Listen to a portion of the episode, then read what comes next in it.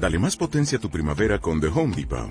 Obtén una potencia similar a la de la gasolina para podar, recortar y soplar con el sistema OnePlus de 18 voltios de Ryobi desde solo 89 dólares. Potencia para podar un tercio de un acre con una carga. Potencia para recortar el césped que dura hasta dos horas. Y fuerza de soplado de 110 millas por hora. Todo con una batería intercambiable. Llévate el sistema inalámbrico OnePlus de 18 voltios de Ryobi. Solo en The Home Depot. Haces más. Logras más. Dios los hace. ¿Por qué pensar que a los 40 Sí, el amor no es sacrificio, algo hipotético. Es poder. transmitir vida trabaja en equipo? Va a ser una niña guapa. Un sismo y Marta de baile los junta. Bien importante decir Es sujetos Vamos,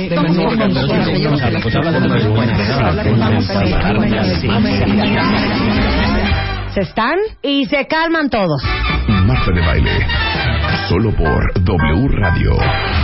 Entre nosotros existen víctimas y existen héroes.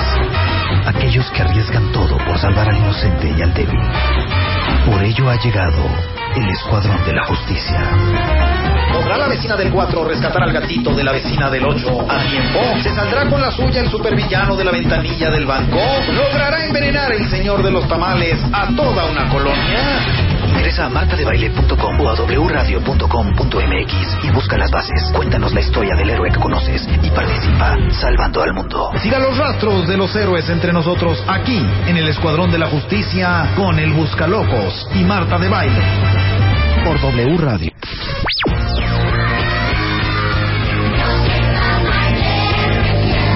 Bebemundo presenta. Why don't you all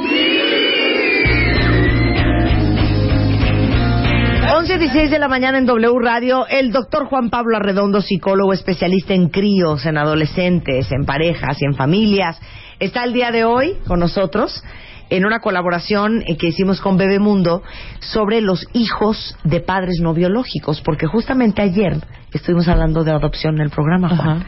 Ok. Buenos días, primero que nada. Antes que nada, Este, buenos días, antes que querido. nada. Eh, está complicado el tema porque es muy amplio y, y tiene como muchas aristas, tiene muchos muchos recovecos este este tema. Quizá lo primero que tenemos que entender y yo trato siempre de enfocar esto como de maneras simplistas.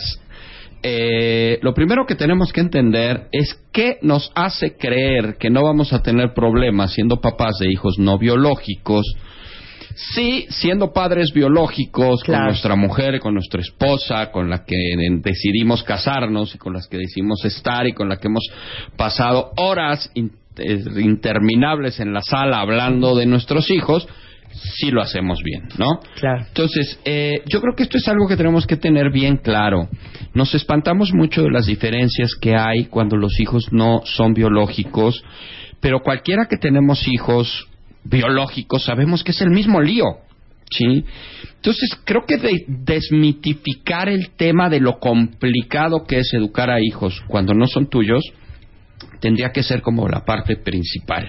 Y de hecho ayer hablábamos de eso. Yo le preguntaba a dos padres adoptivos que estuvieron en el programa que si no era como muy difícil para ellos no cruzar esa línea en donde cuando tu hijo biológico te hace un berrinchazo, pues como que no tienes a dónde voltear, porque pues es tu sangre, es tu carne, es tu gen. Y, al final- tú has hecho en alguna medida, buena o mala, lo que ese niño está haciendo. Exactamente. En el caso de los hijos que no son biológicos, si no hay momentos en que ellos se dicen, hijo, este niño, ¿qué onda?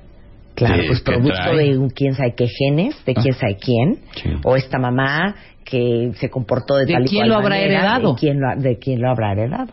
Por supuesto, y a esto agreguémosle que si en la pareja normal, tradicional, no sé cómo decirla, casados, marido, mujer, de pronto yo volteo y digo, bueno, este niño que está teniendo estos comportamientos, ¿por qué los está teniendo? Y culpo al otro. Siempre, siempre proyecto en el otro la dificultad en la educación, ¿sí?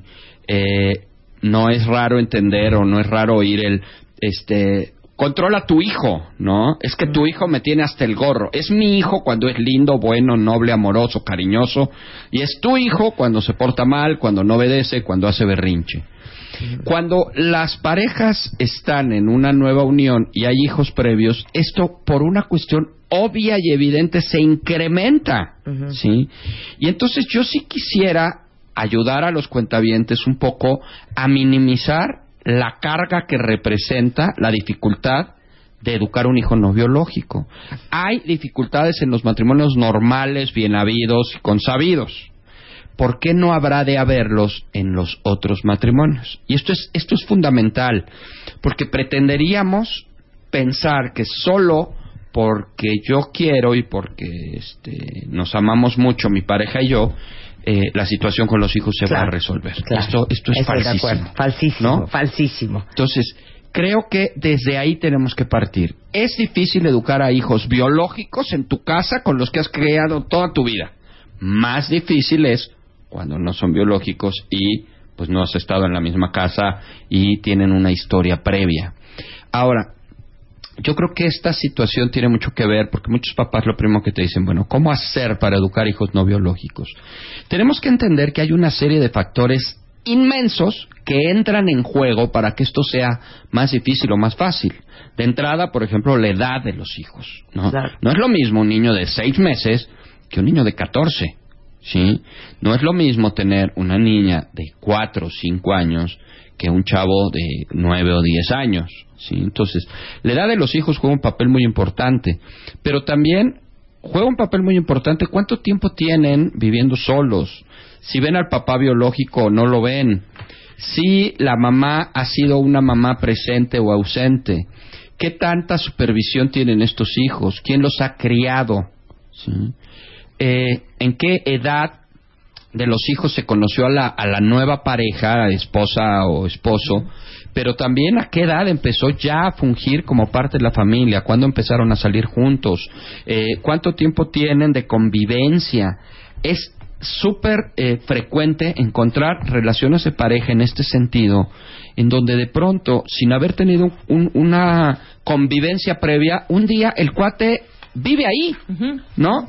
Y entonces los chavos un día antes se levantaban, pues normal, en su casa normal, y un día se paran y hay un hombre que duerme ahí, Claro. donde no les dijeron ni agua va, donde no hubo aviso, donde no hubo ningún tipo de, eh, de introducción, donde los niños no lo conocían. Entonces, aunque parezca poca cosa, la realidad es que todos estos factores influyen de manera determinante en finalmente cómo ser un papá no biológico, Claro, ¿no? claro. Ahora, obviamente estamos partiendo, o puedo, o quiero suponer que partimos del hecho de que vamos a hacer esto bien y con calma, en donde hay una, eh, un acercamiento primero de este papá, en donde empieza a haber una convivencia típica de es mi amigo, ¿no? En donde no hay manifestaciones afectivas entre los papás, en donde eh, probablemente empiezan a salir, empiezan a conocerse, empiezan a tener eh, momentos en familia, en donde el papá quizá empieza a entrar gradualmente a la, a la casa, eh, a veces se queda a cenar, a veces no, o sea, como, como una, una aproximación gradual a los niños.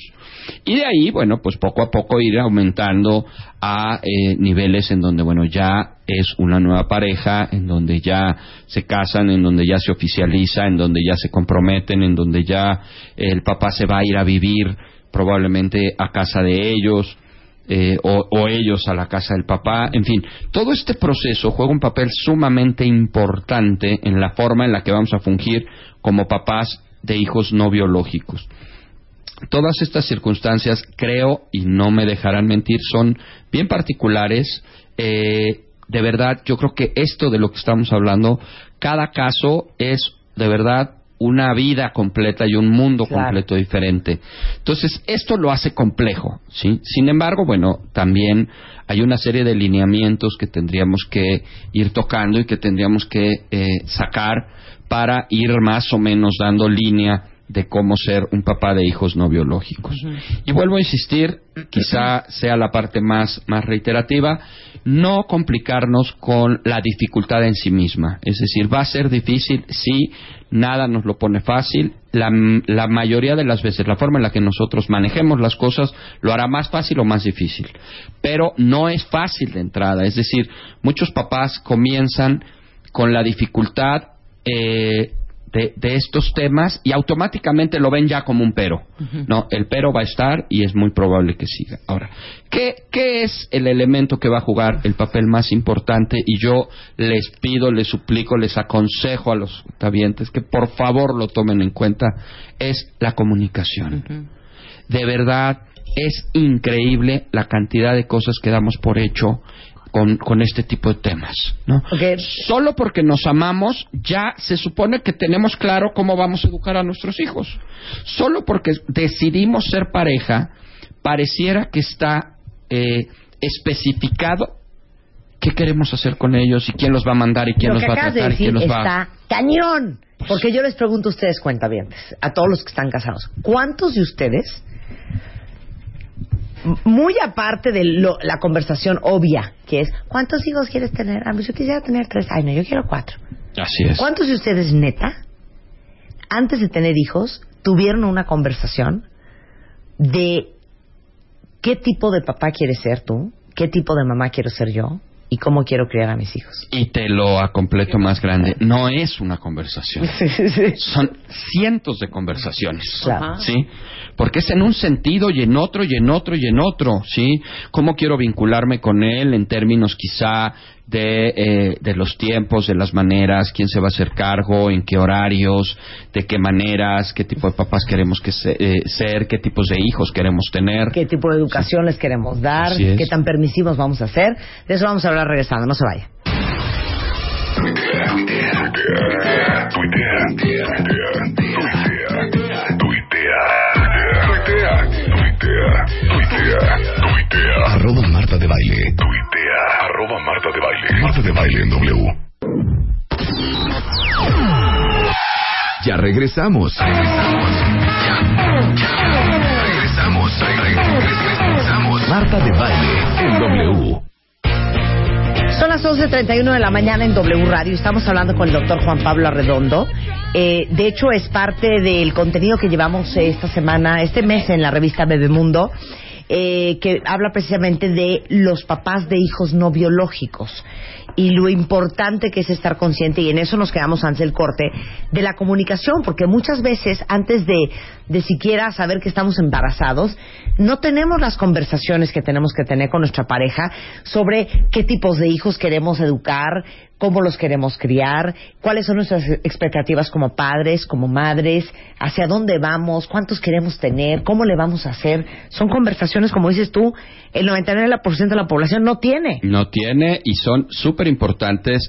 Son temas que solemos decirle que son implícitos, es decir, los damos por hecho.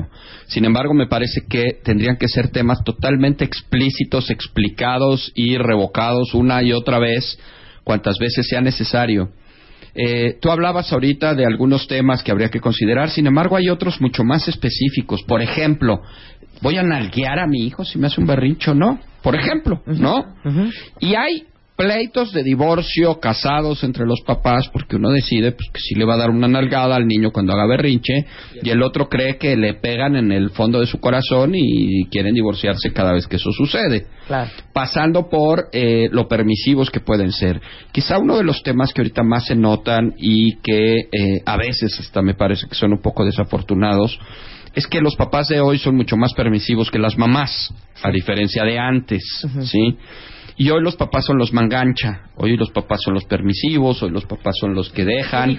Este, Mangancha. Mangancha. ¿Es cierto lo que dice Juan Pablo Redondo Cuentavientes? ¿Son Yo mangancha se los ustedes? garantizo. Yo he tenido la oportunidad de preguntar esto en públicos de 800 personas y levantan la mano aproximadamente el 80% de la población que esto ya se invirtió. En casa el, eh, el permisivo es el papá y la ogra, la bruja, la Mala, que pone límites es la mamá. Y esto empieza a generar problemas importantes. Eh, ahora, todo esto de la comunicación sí tiene que ver en un sentido específico para hijos biológicos, pero también para hijos no biológicos. Es más, me parece que tendría que ser más para hijos no biológicos. Acabo de tener el caso, también muy desafortunado, de una pareja que va conmigo y me dicen, el, el- el motivo de consulta son básicamente dos. Uno es que él, nueva pareja de la mamá, no quiere a su hija, no la quiere, es decir, le es desagradable, ¿sí? una niña de cuatro años, Bye. bueno, le es desagradable.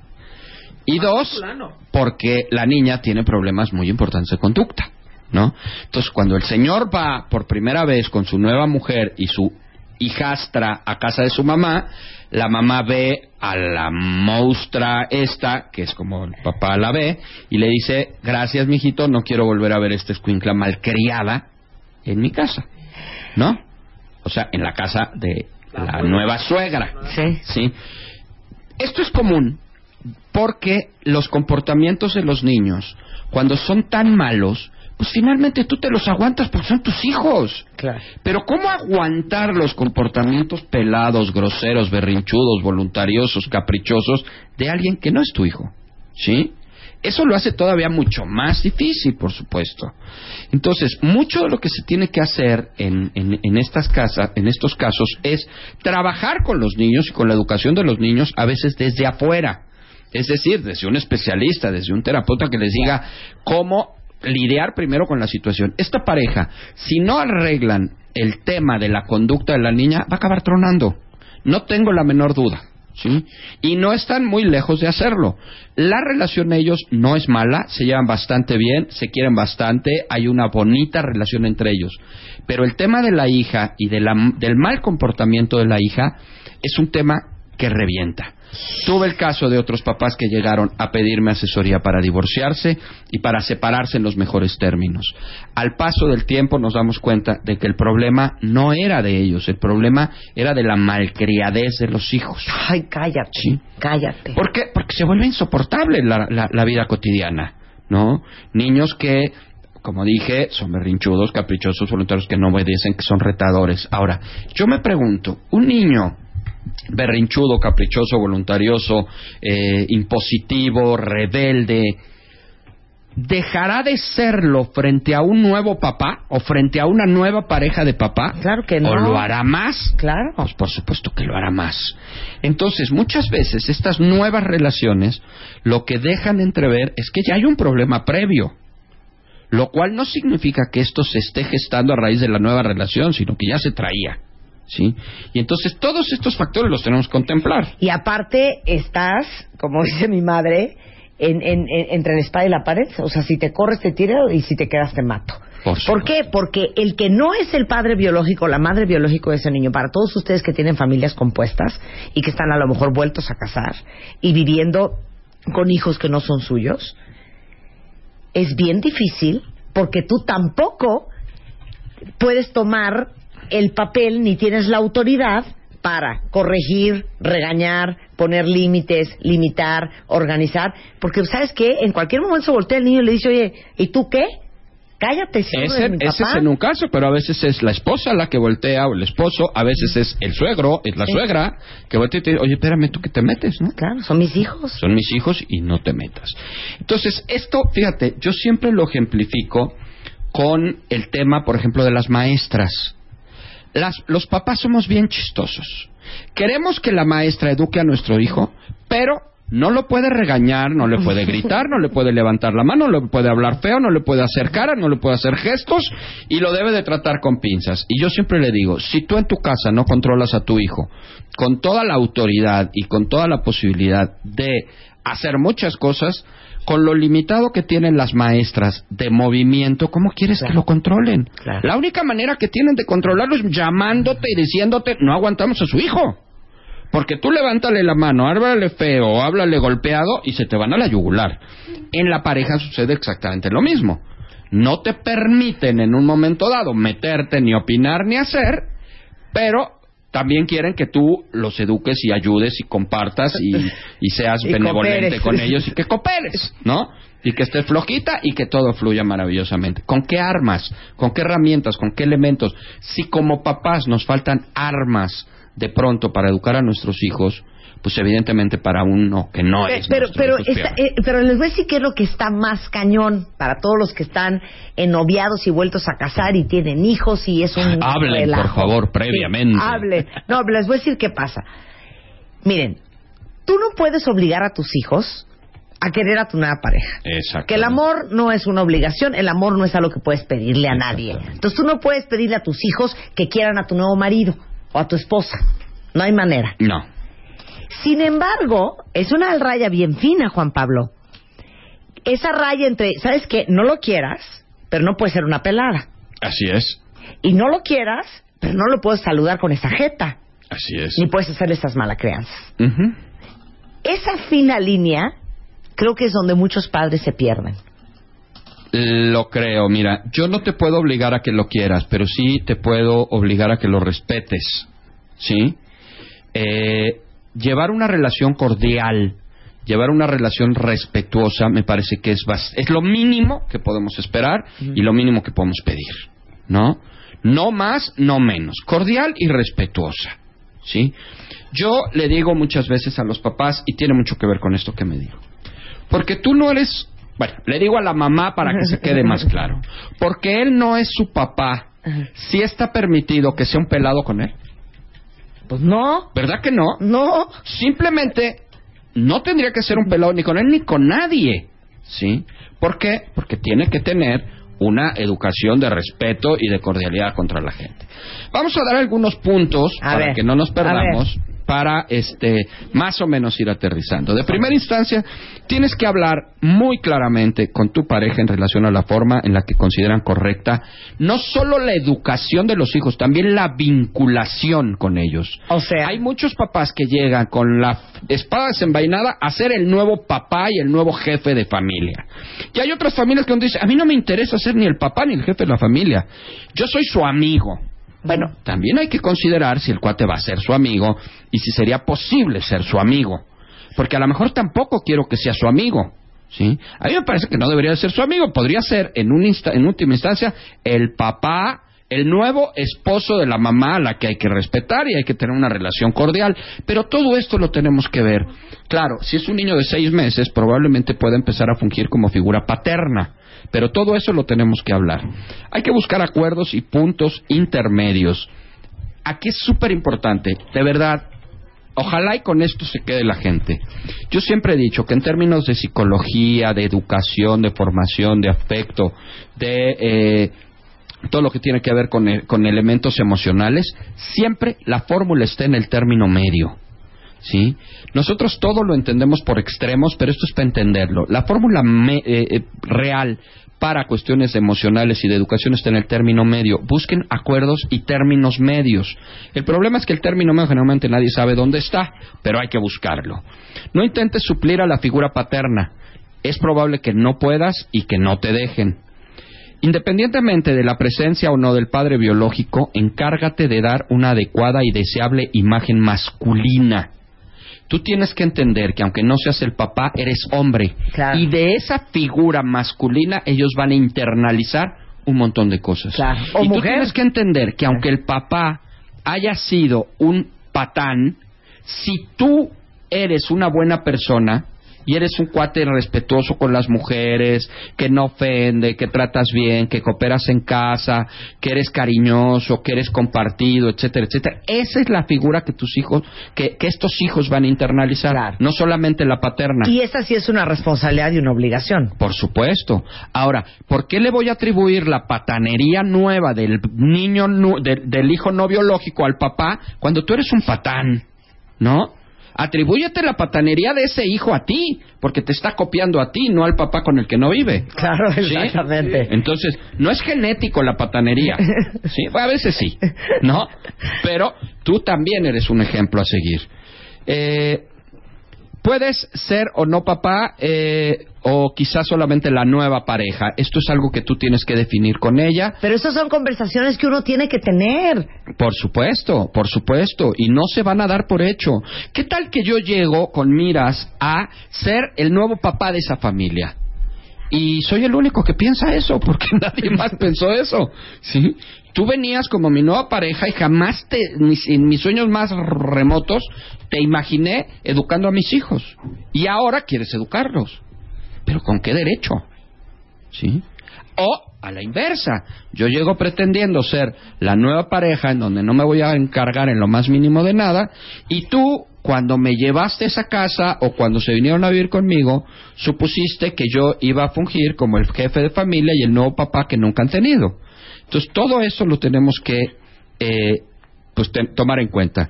No entres en luchas de poder. Acuérdense que las luchas de poder siempre terminan desgastando a todo mundo y la verdad es que no eh, se obtienen gran cosa. Debes de recordar que lo que para ti es correcto, no para el resto de la humanidad es correcto. Tú puedes pensar que tus hijos tienen que caminar por eh, toda la casa con chanclas o con pantuflas y probablemente en esa familia en la vida se ha usado una chancla o una pantufla. Mira, aquí dice un cuentaviente que ahorita está separado de su esposa por Sí. sus hijos, por los hijos de ella. Claro. Y, y, y, y todo el mundo te dice, ¿no? Cuando te vuelves a casar con alguien que tiene hijos, nunca permitan que los hijos se metan entre ustedes dos. Por supuesto. Eso es obvio, pero no es fácil. No, no es fácil. No es fácil. Y, y- y creo que la, la frontera que los papás tienen que poner para esto, esto yo le llamo, y qué bueno que lo tocas, yo esto suelo llamarle el- el- la, la protección de la pareja o el blindaje de la pareja. Eh, normalmente tenemos muchas, muchos ataques hacia la pareja, no solamente de las familias este, de origen, de la suegra, de los primos, de los cuñados, de las cuñadas, de los hermanos, eh, sino también tenemos muchas veces eh, agresiones y ataques a la pareja desde los hijos. Si la pareja no aprende a blindarse para evitar estos ataques de los hijos, la pareja se destruye. Claro. ¿sí? Y por Y supuesto, se destruye cuando son hijos de los dos. por supuesto, por supuesto. ¿Cuántos de Y ustedes no además- ven en los restaurantes a las parejas comiendo con los hijos? Ajá.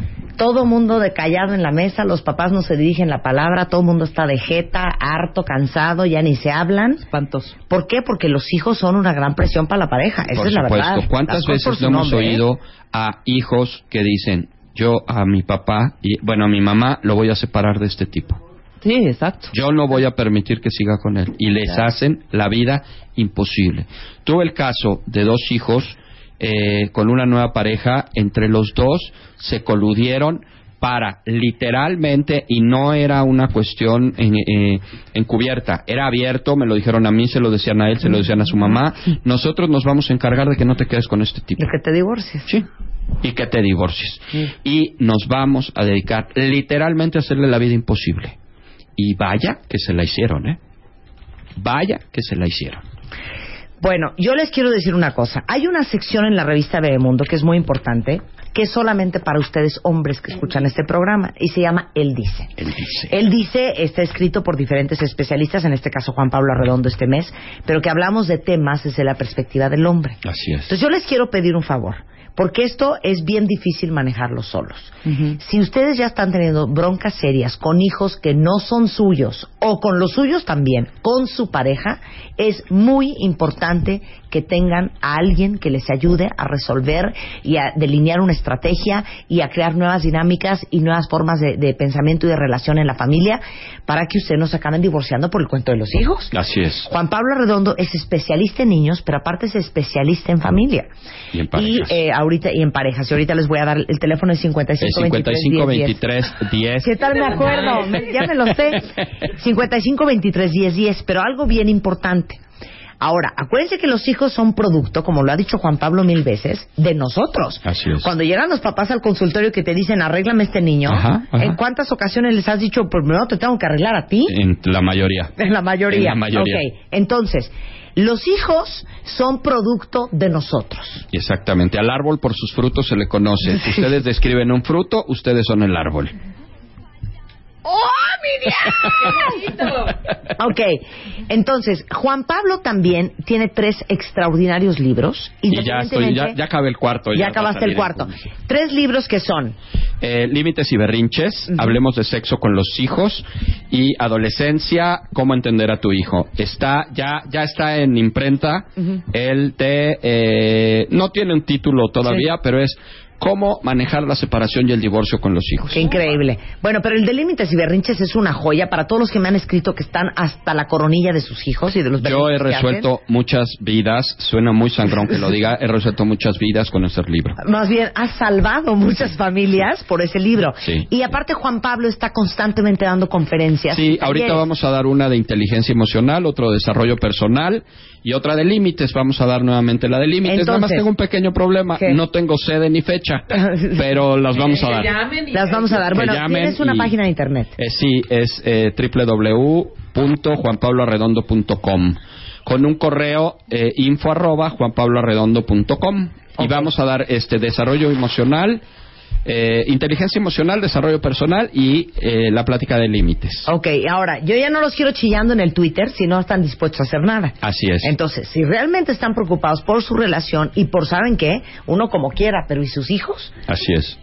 Se resuelven muchos problemas con esa orientación a la que tú te referías, de verdad, de Entonces, verdad. Ahí está Juan Pablo Arredondo, está dentro del pool de especialistas. Está también la página de Facebook de Juan Pablo Arredondo, Ok, pues muchísimas gracias, que Juan ya Pablo. están llegando. por Y la revista de Mundo de este mes hablamos de las finanzas para embarazarte, rutinas, ejercicio en los primeros años, nutrición en el verano, cómo cambiar tu despensa, eh, amor para siempre, si es posible o no, seis pruebas básicas que le tienen que hacer a sus hijos al nacer y llevamos como artículo central eh, cómo saber si su hijo está hablando bien y tips para mejorar su lenguaje. Isabela Camil está en nuestra portada eh, con, con sus hijas y eh, toda esta información está en la revista Bebemundo que ustedes pueden suscribirse a través de bebemundo.com o por teléfono y de- y- o descargarla en su iPad de manera gratuita. Ahorita les tuiteo la liga para que lo hagan. Muchísimas gracias, Juan Al Pablo. Contrario, gracias a aquí. ustedes.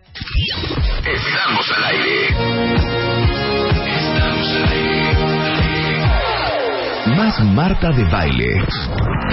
En W.